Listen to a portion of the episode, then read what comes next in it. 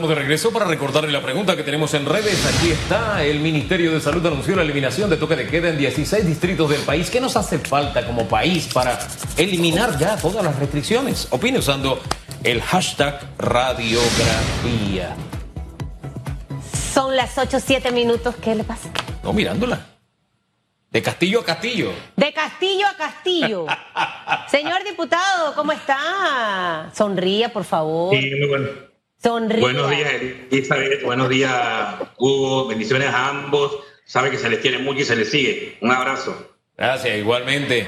Oye, ¿qué lectura tiene usted de la de la marcha de ayer, de la vigilia de ayer a propósito? Primero que todo, Hugo, buenos días nuevamente a todos los que nos siguen en televisión, en redes sociales.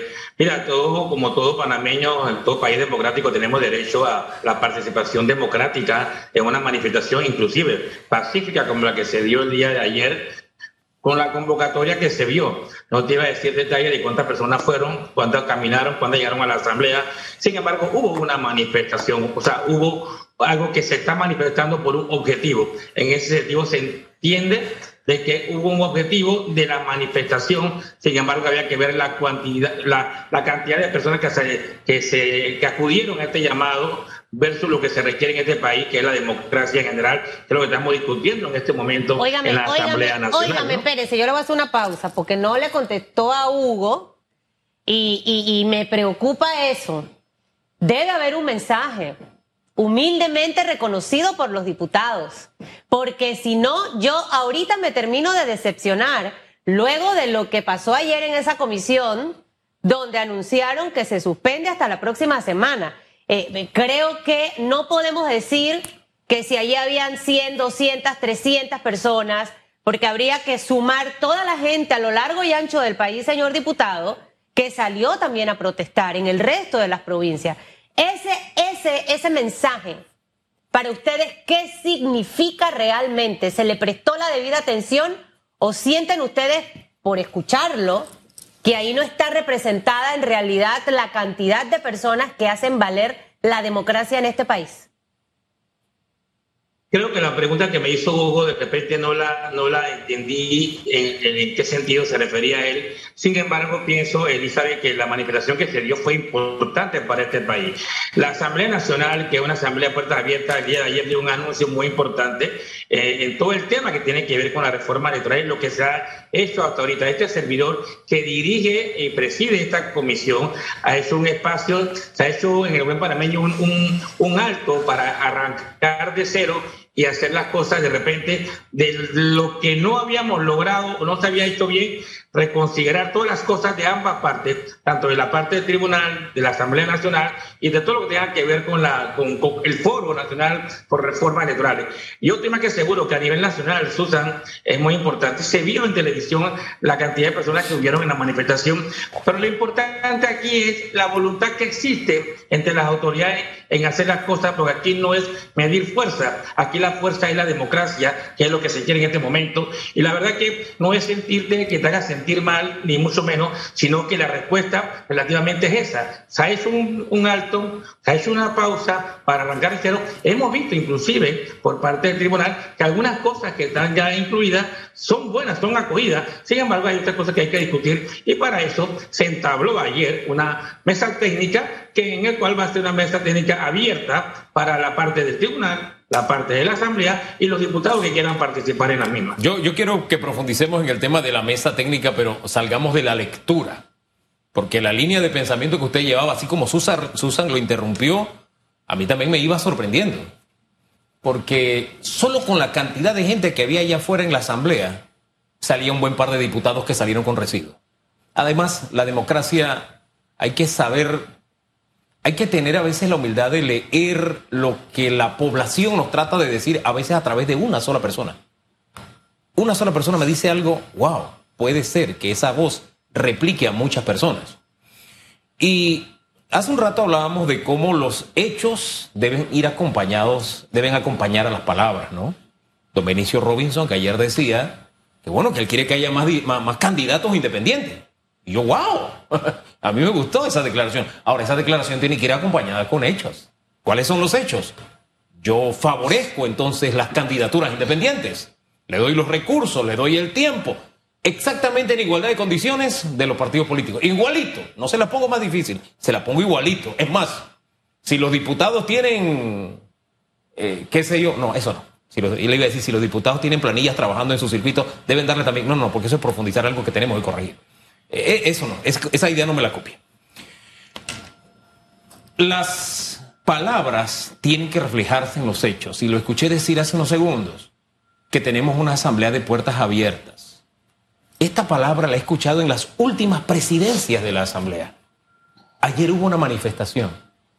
Yo extraño las asambleas donde llegaba una manifestación o había una vigilia.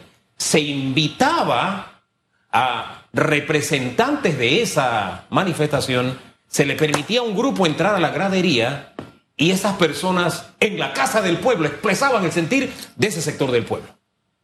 Eso no pasó ayer. Ayer los diputados, a la hora de trabajar, se declararon en receso y no recibieron a los que fueron a la vigilia. Y eso a mí como parte de esta sociedad me incomoda. Porque allí, ese es el ágora de nuestra democracia, donde debe haber puertas abiertas para que todos participen. Mire, aquí hubo una época, solamente le hago la referencia por ahí su reflexión, en que Suntrax encabezaba unas manifestaciones que había que quitarse el sombrero. Llenaban las calles de rojo y hermanos, si usted lo encontraban en la calle, mejor apártese. A esos, con esa actitud, los recibían adentro de la asamblea, porque esa es la democracia. Aunque yo no piense como ellos, yo tengo que dejarlos hablar. Entonces, esa parte a mí me sorprende que se siga hablando de puertas abiertas, una asamblea de puertas abiertas, pero la gente está detrás de varios anillos de seguridad. ¿Cómo compaginamos ese discurso de puertas abiertas con no dejar que la gente entre al hemiciclo a decir lo que piensa? Mira, Hugo, muy importante la parte administrativa, la Junta Directiva de la Asamblea Nacional eh, se acoge al tema de lo que es la responsabilidad de, la seguridad dentro de la Asamblea. No quiere decir de que no se haya dado de repente en su momento dado esa, esa oportunidad de acercamiento de los manifestantes en conjunto con la, con la Junta Directiva. De repente no hubo ese, ese clic o conexión por parte de los manifestantes, un vocero versus lo que se ha dado, porque inclusive hace dos semanas este servidor, inclusive con, la, con, el presidente de la Asamblea, recibimos a los adultos mayores, al señor Ávila, a que llegara a la Asamblea Nacional. O sea, no puede haber exclusión en este tema. Algo tuvo que haber fallado de alguna parte. Eh, que el tema es muy importante, Hugo, y aprovecho la oportunidad. Yo sí le invito a, a la ciudadanía que investiguemos realmente entre todos, entre todos, no nada más un llamado, ¿qué es realmente el residuo de un diputado? Es un término diminutivo discriminatorio, pero investiguemos qué es el residuo a nivel electoral, para que después no hablemos de que salió por residuo, como si fuera que salió con los últimos votos de la campaña o del electorado. Eso es muy importante que hagamos un poquito de docencia con ese, ese tema y ese término que se utiliza en estos momentos. Yo pienso que en el caso de lo que acaba de mencionar, eh, hay que hacer un clic lógico, como se han hecho anteriormente, entre la población cuando hay manifestación versus la Asamblea Nacional, como lo hemos hecho anteriormente con muchos de la Intel, Intel, del IRRE, los adultos mayores, de Licor, el problema de Boca del Toro, entre todo ello. De repente no hubo una especie de, grupo que querían que lo recibiéramos, nos organizaron, qué sé yo, pero tuvo que haber fallado algo en su momento dado. Ahora, eh, usted ha mencionado varias cosas para mí importantes, diputado. Una de ellas que existe la voluntad de empezar a hacer las cosas bien. Y aquí también hemos sido muy claros de que quizás varias de las propuestas presentadas por la Comisión de Reformas Electorales quizás no son las que nos convengan. Pero para eso hay que hacer lo que usted dice, esa explicación. Porque usted, ya que es presidente de la Comisión de Gobierno, y con esto que me ha dicho, vamos a avalarlo, vamos a reforzarlo con que tengamos un presupuesto para divulgar con una estrategia clara a la ciudadanía absolutamente todo. Todo, no solo lo del residuo cociente, no, absolutamente todo. Creo que es justo y necesario para que la gente sepa lo que ustedes están discutiendo, lo que llegó de la Comisión de Reformas Electorales y lo que ustedes de repente proponen. Porque si existe la intención de empezar a hacer las cosas diferentes, y usted es diputado nuevecito en la Asamblea, no deje que se le pegue lo malo de la asamblea. Yo siempre digo que uno tiene que dejar una huella positiva donde va. Así que mire, usted hoy, en, la mitad del mes, puede llevar esto. Y creo que eso va a mandar un mensaje alto y claro a la población, al menos de parte suya, de que realmente lo que está diciendo va de la mano con acciones para que empecemos a ver esos resultados, que la gente esté comunicada bien estratégicamente de lo que va a hacer esta comisión de gobierno de la Asamblea con las reformas electorales. ¿No le parece? Mira, Susan, excelente. Mira, nosotros eh, realmente el que te habla, desde el día uno que llegamos a la Asamblea Nacional, que presidimos una comisión de comunicación y transporte, luego la comisión de salud, trabajo y servicios sociales en el, en el tiempo de pandemia, hemos tenido una convocatoria total en todas las discusiones y en todo el debate de todos los proyectos de ley eh, en todos los momentos. En, en, todos los momentos. Esta no fue la excepción. Se inició con, con un primer día con un primer día, imagínate, que dando historia al tema, porque acuérdate que ayer arrancamos otro, otro momento, dando historia de lo que pasó anteriormente, no hubo participación por parte de nadie, solamente de un candidato presidencial y de la parte de las mujeres, y no hubo más participación en estos momentos. Las propuestas que se han manejado, las propuestas pueden venir de cualquier sector y son tomadas en cuenta siempre y cuando los diputados las adopten como, como, como propuesta y discutirla. Se hace un debate, no ha habido propuestas pero, acuérdate que una cosa. Pero, espérese, lo voy a interrumpir. lo, voy a interrumpir porque no me está contestando. versus el código electoral que, que, presentó el Tribunal Electoral versus las, modificaciones que se hayan hecho. Nosotros vamos a arrancar a partir del martes con lo que presentó el Tribunal Electoral en su momento en la Asamblea Nacional a raíz de cero, discutiendo artículo por artículo. Diputado. Uno no me respondió si se lleva la iniciativa de destinar presupuesto para comunicar estratégicamente todo. No que los periodistas asistan a la comisión. Eso. Y segundo, si yo tengo una asamblea que realmente no es de puertas abiertas, créame que la gente no va a querer ir porque no los van a recibir. Y hemos visto a lo largo de estos meses que se repite el mismo escenario que se mantuvo durante la presidencia del señor Castillero. Hasta comunicadores sociales no dejan entrar. Entonces, ¿cómo ustedes pretenden que la ciudadanía en realidad se acerque, esté allí, si al final hay un montón de obstáculos que no le permiten llegar? Ese comentario se lo hago con lo primero a lo que usted se refirió y me contesta entonces lo segundo del tema de presupuesto para divulgar bien esto. Mira, es muy importante el presupuesto. Si me hablas del presupuesto, el, presupuesto general de la Nación, es una, es una materia que se discute dentro de lo que es la, Comisión de Presupuestos a nivel general, de acuerdo a las necesidades de cada sector en su momento dado y divulgarlo en todos los aspectos.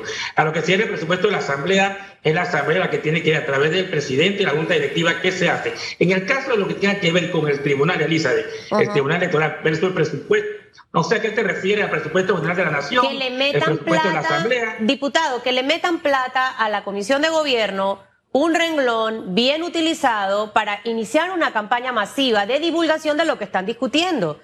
Básicamente a eso me refiero. Yo no sé. Esto es muy importante. Adivina qué, adivina qué, Susan. Adivina qué. Este trabajo que tú acabas de decir, aparte que lo hacen los diputados, los diputados hacemos las leyes. La parte de divulgación le corresponde al Tribunal Electoral. Por eso es la premura por parte de ellos Pero de, sacar esta ley en este periodo para que salga la promoción. Escúcheme. con lo que hacen ellos, con lo que hacemos nosotros. No, no, no, no, no, no, no. Esto tiene que ser compartido.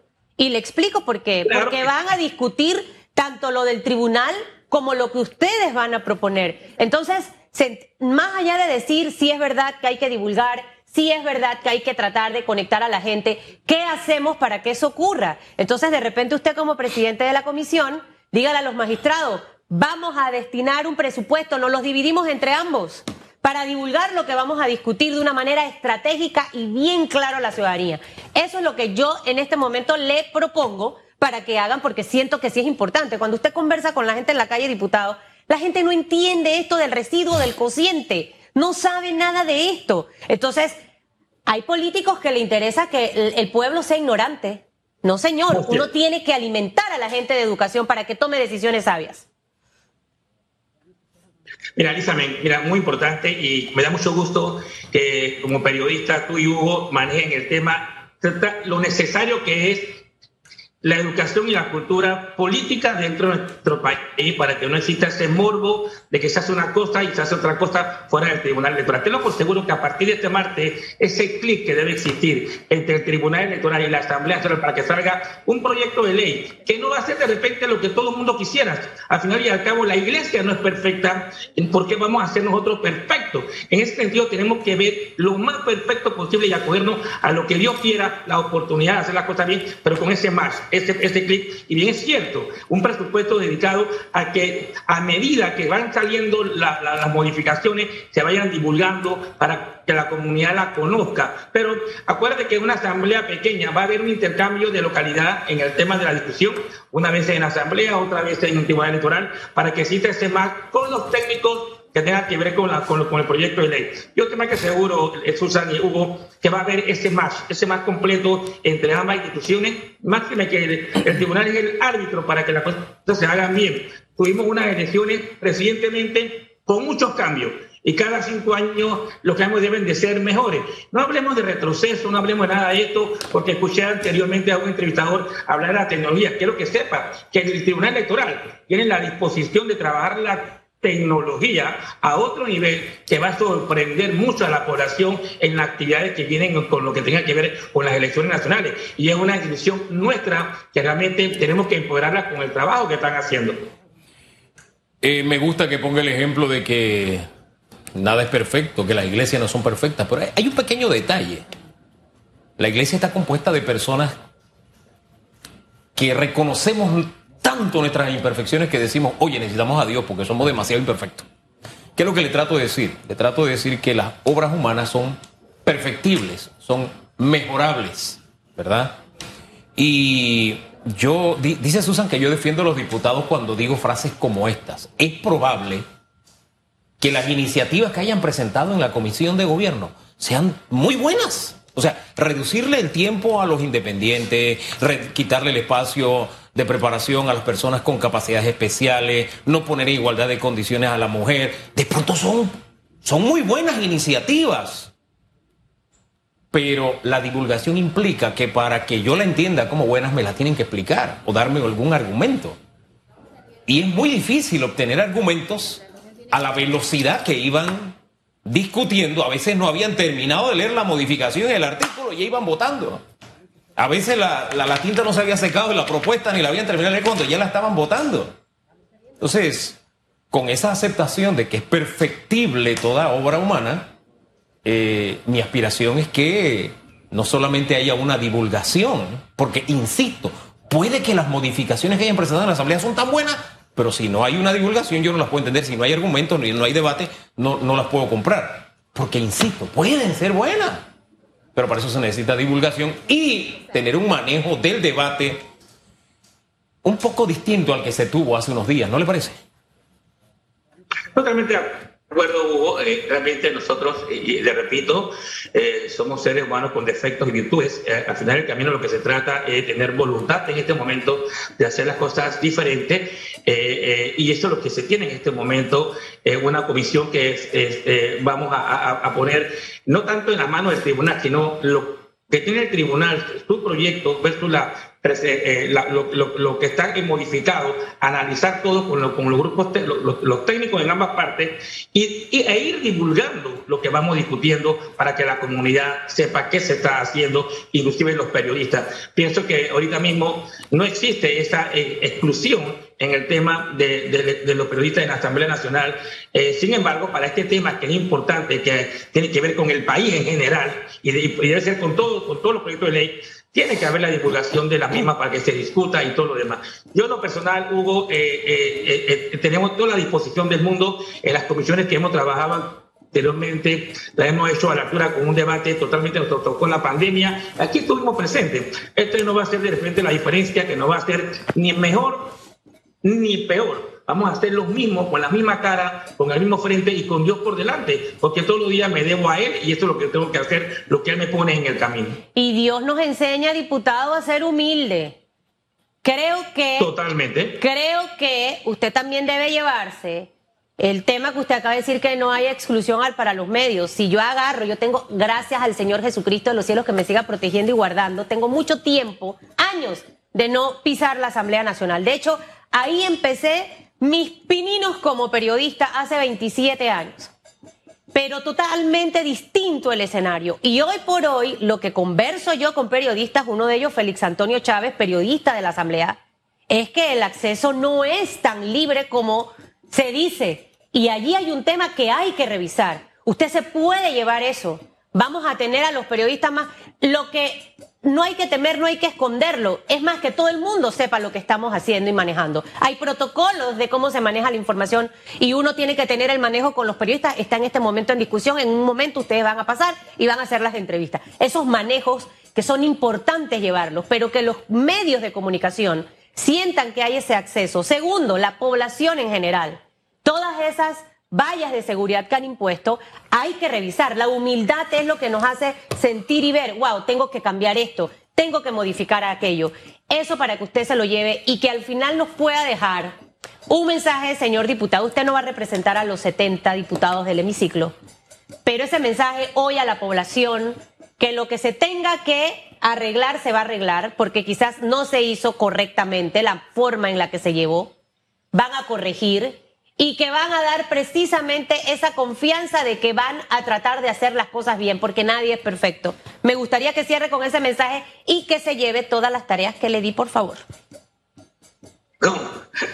Gracias, Elizabeth. Gracias, Hugo. Sí, la primera, la ciudadanía en general. Eh, eh, esta es una comisión bastante sensitiva, vulnerable, y más este proyecto que no ha realmente consumido lo que va del primer periodo legislativo a la tercera legislatura de este órgano del Estado. La verdad que nosotros vamos no a tratar, vamos a llevar como un vínculo, ese cordón umbilical que se quiere entre ciudadanía, Tribunal Electoral, Asamblea, lo que se requiere para que el país tenga unas elecciones lo más claras posible, con una equidad en todos los aspectos, en todos los aspectos, para que los partidos, los independientes tengan las mismas oportunidades. Eh, y ténganlo por seguro que las inquietudes que ustedes nos han manifestado el día de hoy, una vez ya escuchadas por algunos compañeros, pues van a llegar, van a llevar, a llevárselas a cabo al presidente de la Asamblea de la Junta Directiva. Máxime que, te repito, eh, Susan, eh, nosotros somos 71, son 71 personas diferentes, 71 caracteres diferentes, 71 71 corazones diferentes. Así que yo realmente me sumo a ese tema de divulgar, de hacer las cosas diferentes, de retomar una reingeniería a nivel general de, de, lo que se ha hecho, retomar los bloques que se han tomado y también la importancia del respeto, del respeto al tribunal, del respeto al órgano del Estado, de la Asamblea Nacional, de respetarnos todos, porque no se trata de aquí de quién es el más fuerte ni quién es el más débil, sino respetándonos, sabemos quién tiene una fortaleza y quién tiene una, una debilidad y podemos apoyarnos como país, como lo hemos hecho con la pandemia. Fíjense que me gusta oír esas palabras, yo aspiro a verlo con hechos, porque, mire, el panameño medio común está sintiéndose inseguro por las situaciones que se dan en el país con el tema de la, de la delincuencia, etcétera, la violencia que hay en las calles. Y uno se queda pensando, espérate, tengo tantos policías alrededor de la asamblea cuando yo los puedo tener cuidando a la población uno visita países, usted va a España, va al Congreso, va de los Estados Unidos, va, hombre, va a a Brasilia y usted se encuentra con estos congresos que no hay vallas, no hay nada, usted ingresa directamente. Hay todo un protocolo, es verdad. Eh, porque son la casa del pueblo, están abiertas. Y a mí me duele cómo la asamblea se ha ido blindando y blindando y blindando cada día más, y más lejana y más lejana de la población. Y, yo creo que es la oportunidad, esta es la oportunidad para que de una vez por todas vuelva a ser abierta, que vuelva a acercarse a la población, que la población sienta la confianza. No, que es que iban y pedían cosas. A mí me piden cosas, al que pueda ayudar lo ayudo y al que no, no. Punto. Así que esa no es excusa, no es que nos vienen a pedir cosas. O sea, yo he escuchado unos argumentos que de verdad me digo, espérate, ¿de verdad tú tienes la asamblea cerrada por eso? Entonces, con las debidas medidas de seguridad, yo creo que eso incluso eleva a la asamblea y gana incluso más respeto de parte de la población. Porque las asambleas tienen que ser accesibles.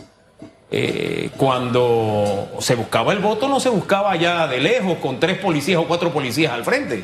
Se iba y se tenía contacto con la gente. Es la misma gente de la época de las campañas electorales. Es un llamado porque esa no es una asamblea imposible, es la asamblea que teníamos hasta hace un par de años. Pero ha venido este comportamiento un poco extraño Bueno, tristemente se cayó. Estoy elaborando ideas porque dando tiempo de arreglar la Le voy a pero cambiar el internet al diputado. Se cayó el Es todo más, yo le voy a donar la computadora al diputado en su casa también. Y vamos a hablar contigo para que le dé buena señal. Buen ancho de banda y todo. Buen ancho de banda, ¿cómo así, diputado Castillo? Que sopa, como decimos los panameños. Los castillos no podemos quedar así. Usted no es Castillo, Hugo. ¿Ahorita quiere ese Castillo? Yo soy Castillo, si mi abuelo es Castillo. ¿Cuál, es, Ay, el, Dios cuál mío. es el problema suyo? Señor diputado, que le vaya bien. Espero que me haga caso, por favor. Déjese guiar, déjese ayudar. Mire, solamente, Famanía, hablando de tema de, de- de- de accesibilidad a la Asamblea. Infórmate Panamá, una de las glosas. La comunicación de la Asamblea es un desastre, dice Infórmate Panamá. Ayer todos los medios presenciaron cómo querían evitar el ingreso del camarógrafo de la prensa Isaac Ortega en la cobertura de reformas electorales. Cuando usted lee esto, usted no puede decir que la Asamblea sí es accesible a medios y personas. Entonces, creo que ahí hay muchos hechos y cosas que te hacen todo lo contrario. Sé que usted no va a mandar al señor Cristiano, pero llévese esa iniciativa, todas las que esta mañana presentamos. Y fíjese que Cristiano viene de esa, ya él tiene varios periodos, él viene de esa época en que la asamblea estaba abierta. Abierta. Es más, en el hemiciclo no estaba ni siquiera esa mampara. La gente llegaba hasta el borde y llamaba al diputado y le, hablaba- y le estoy hablando de hace un par de años nada más. Algo ha pasado que ha divorciado a la asamblea de la gente. Y eso no conduce a buenos... Una historia que se escribe con estos capítulos no tendrá un buen final. Para Créame nada, que no. Para, nada. Y hay que escuchar hasta una sola persona. Si a mí alguien me dice algo de los raspados, mire, de esa persona yo tomo acciones. Y es lo que me ha llevado a construir una empresa que dé servicio.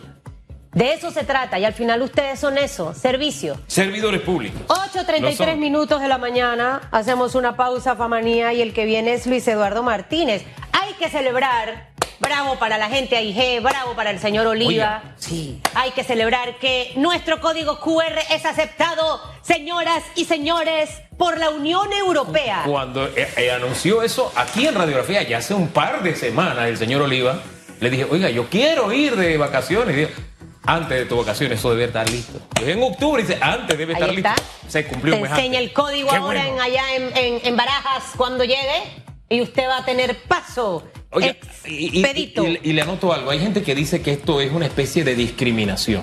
Esto no es nuevo. Yo, hay países donde yo no puedo entrar si no tengo una vacuna X, fiebre amarilla, por ejemplo. Exactamente. Los ¿Ves? cruceros, Y usted no puede subir al Los crucero. cruceros te tienen que cumplir con una serie de requerimientos. Así si usted no las tiene, no es que usted lo discrimine, se trata de salud pública, Así de es. cuidarnos todos. Y Así qué bien es. que ese logro país, mire, Panamá es un país pequeño cuando se decide a paso gana. Les dije a Oliva que los lleve a comer raspado a todos los de la IG. Sí, gratis. Claro. No, no, no, no, él los invita, yo no estoy para Ah, estar regalando ya. raspado a esta hora. Muy buena. 8.34. Me sumo a la propuesta. Hay que activar la economía. 8.34, vamos a hablar de ese tema con Luis Martínez. En segundos.